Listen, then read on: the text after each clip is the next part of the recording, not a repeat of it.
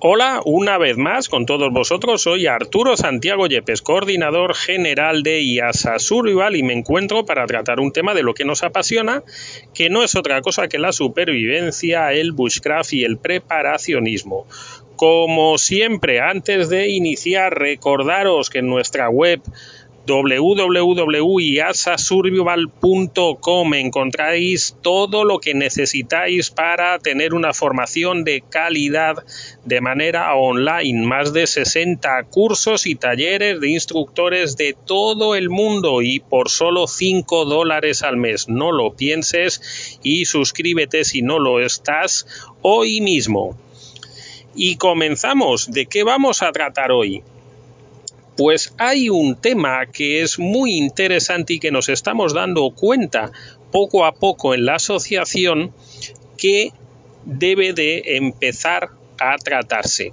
Y es lo que significa la supervivencia para las nuevas generaciones. ¿Qué significa esto?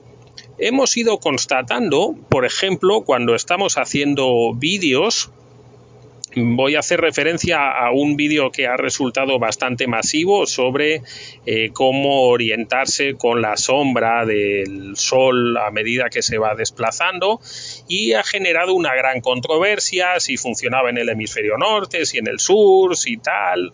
Bueno, independientemente de estas controversias, que son lógicas porque la gente busca informarse y si no lo tiene claro te preguntas, empezamos a darnos cuenta de que había un volumen, eh, bueno, vamos a llamar interesante, de personas que nos decían, bueno, yo ya tengo un celular, para eso existe Google Maps, yo ya tengo una brújula, el mundo ha cambiado, todo este tema, es decir, gente que enfocaba esa formación que nosotros habíamos dado como innecesaria, dado que disponían de elementos electrónicos.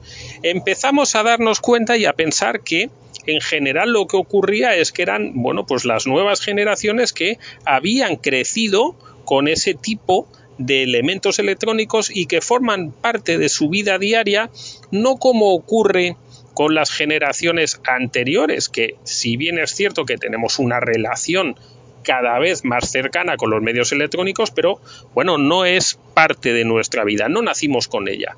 Bien, estas generaciones que sí nacieron con ella, no entienden la necesidad de eh, formarse en otras prácticas porque para ellos siempre van a tener un celular. No conciben la posibilidad de no tenerlo. Curiosamente, antes de tener este audio que estoy grabando, había tenido una conversación con uno de nuestros eh, compañeros en Colombia y me comentaba que había estado haciendo un taller y que en el taller le habían dicho algo parecido, que las nuevas generaciones no veían el mundo de la supervivencia, él había aprovechado, como no, para, mm, bueno, eh, enfocarlo desde su punto de vista y le habían dicho, como digo, que las nuevas generaciones posiblemente para ellos eh, la supervivencia no iba a significar tener que hacer fuego con palitos, que no entenderían eso, que posiblemente la supervivencia para este tipo de personas significaría quedarse sin electricidad, quedarse sin los medios de comunicación eh, vía Internet o vía medios electrónicos de que disponemos ahora. Y es curioso, pero realmente creemos que es verdad. Es decir, debemos de adaptar la formación que nosotros damos en supervivencia a las personas a las que va dirigido, no centrarnos únicamente en una misma línea. Eso hace que el mundo de la supervivencia se amplía más cada vez.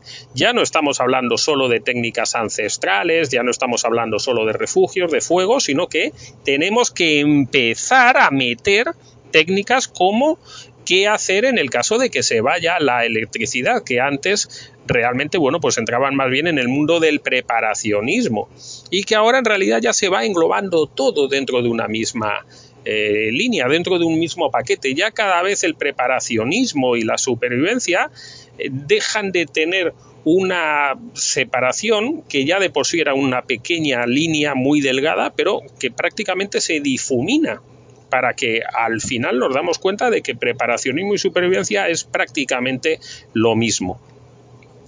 Esto es un poco lo que queríamos comentar, que realmente no es tan importante si practicamos supervivencia, si practicamos preparacionismo, si esto es una cosa, si esto es la otra, sino que en realidad forma parte de un todo y que además debemos de dejar de ser muchas veces, eh, vamos a llamarle cerrados de mente, abrirnos mucho más y darnos cuenta de que la supervivencia en los días en los que corremos, pues quizá no va a depender ya solo como decíamos, de esas posibles técnicas que hagamos, sino de otras muchas técnicas porque evidentemente las necesidades que el ser humano tiene a día de hoy no son las mismas necesidades que el ser humano tenía hace 20 años o 40 años o 80 años o 100 años. Así que un motivo más para aprender supervivencia y preparacionismo, un motivo más para seguir formándose y un nuevo campo, me atrevería a decir, todavía por explorar. Vamos a intentar desde nuestra asociación empezar poco a poco a abrirnos también a esta línea tan interesante que en ciertos momentos no hemos sabido darnos cuenta, pero que está ahí y que hay una nueva generación que reclama esa formación.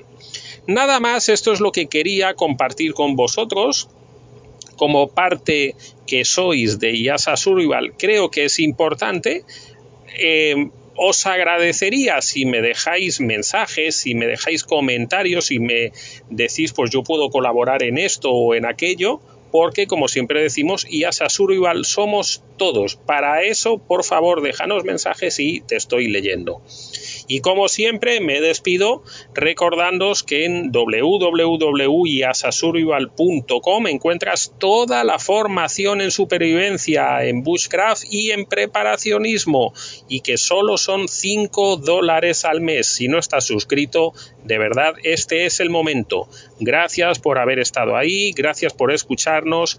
Nos vemos en un próximo audio.